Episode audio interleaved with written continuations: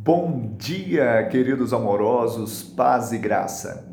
Aquele que não conheceu o pecado, ele o fez pecado por nós, para que nele fôssemos feitos justiça de Deus. Segundo aos Coríntios 5, 21. Toda alma que pecar, esta morrerá. Então havia um escrito de dívida sobre nós. O homem deveria morrer.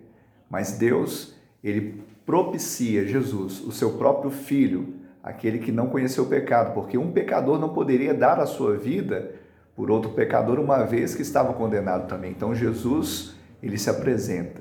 Ele se apresenta como a justiça de Deus, mas ao mesmo tempo comunica conosco a salvação e faz de cada um de nós, aqueles que creem, justiça de Deus. Você creia, que você seja imerso nessa realidade e viva para o louvor da glória de Deus. Que Ele te abençoe e te dê um final de semana de bênção e vitória em nome de Jesus.